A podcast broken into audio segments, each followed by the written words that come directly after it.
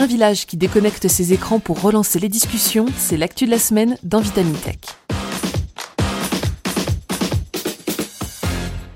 Faudra-t-il bientôt établir un couvre-feu digital pour obliger les gens à se parler à nouveau en face à face? C'est en tout cas l'initiative qu'a prise un petit village en Inde en poussant ses habitants à se déconnecter de leurs appareils quelques heures chaque jour. Nous sommes en 2022 et toute l'Inde est occupée par les portables. Toutes Non, car dans l'état du Maharashtra, un petit village peuplé d'irréductibles habitants résiste encore et toujours à l'envahisseur. Il s'agit du village de Vadgaon, situé dans le district de Sangli, à l'ouest du pays. Récemment, ces citoyens ont en effet déclaré leur indépendance, non pas vis-à-vis du gouvernement, mais bien des appareils électroniques et plus particulièrement des sources digitales d'information. Chaque soir, à 19h, le conseil du village fait retentir une sirène pour indiquer aux habitants qu'il est temps d'éteindre leur télévision et leur téléphone portable, et cependant une heure et demie. Une privation qui ferait pâlir les phomophobes les moins aguerris, mais dont les villageois ont rapidement commencé à voir les bénéfices. Cette décision fait suite au constat que nous avons été nombreux et nombreuses à faire suite à la pandémie.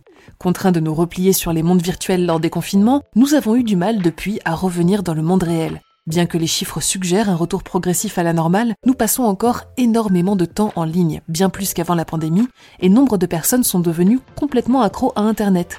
Ainsi, Vijay Mohite, président du conseil à Vadgaon, explique que malgré le déconfinement et le retour des élèves en classe, ces derniers avaient gardé la mauvaise habitude de rester devant leur portable ou la télévision une fois rentrés chez eux. Même les adultes semblaient désormais passer plus de temps accrochés à leurs écrans. Il était donc temps pour ces concitoyens de se libérer de leurs addictions et de reprendre contact avec la réalité et avec leurs pères, mais voilà, convaincre un village de 3000 habitants de lâcher Facebook pendant une heure et demie, ce n'est pas exactement une mince affaire. Lorsque le conseil a pour la première fois présenté son idée aux hommes du village, ces derniers leur ont copieusement rionné. Les femmes ont donc été rassemblées dans un second temps pour donner leur avis, et ouf, ces dernières ont été un peu plus honnêtes que leurs maris et ont volontiers reconnu qu'elles pouvaient parfois passer des heures devant leur télévision.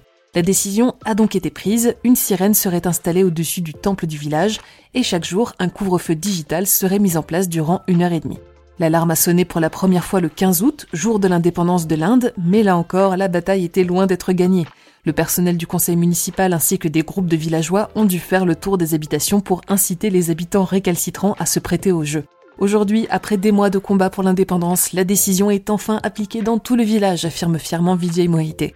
Les enfants reprennent contact avec leurs parents, leurs parents avec leurs amis, et les femmes retrouvent enfin un peu de liberté lorsque leur mari pose le portable pour s'occuper des rejetons turbulents. Un bel exemple d'autodiscipline qui ferait bien de nous inspirer du côté occidental de la toile. Et si vous n'êtes toujours pas convaincu de l'intérêt d'une cure de détox digitale, voici ce qu'en dit la science.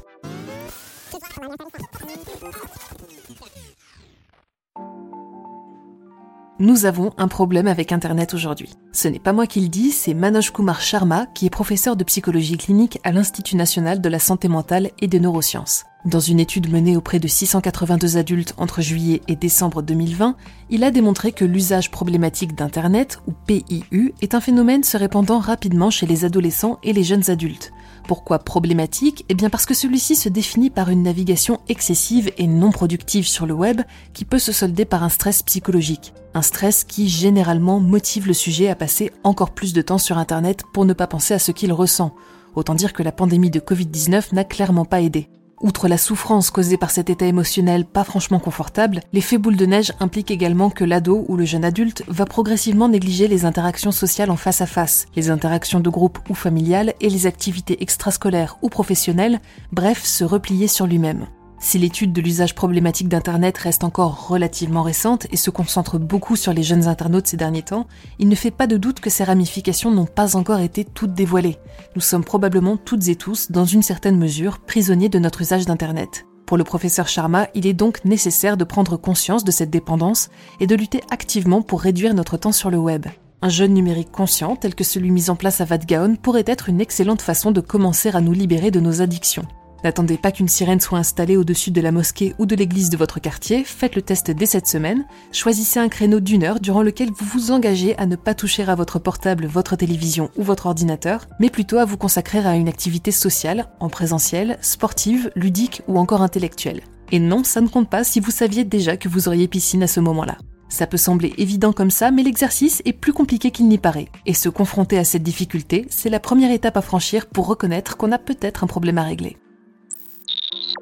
C'est tout pour cet épisode de Vitamine Tech. Pour ne pas manquer nos futurs épisodes, rendez-vous sur vos audio préférés pour vous abonner à ce podcast et n'hésitez pas à nous laisser une note et un commentaire pour soutenir notre travail.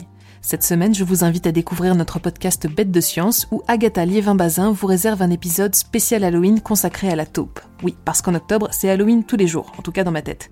Sur ce, je me déconnecte, passez une excellente journée ou une très bonne soirée, bonne détox digitale à toutes et à tous, et à la semaine prochaine.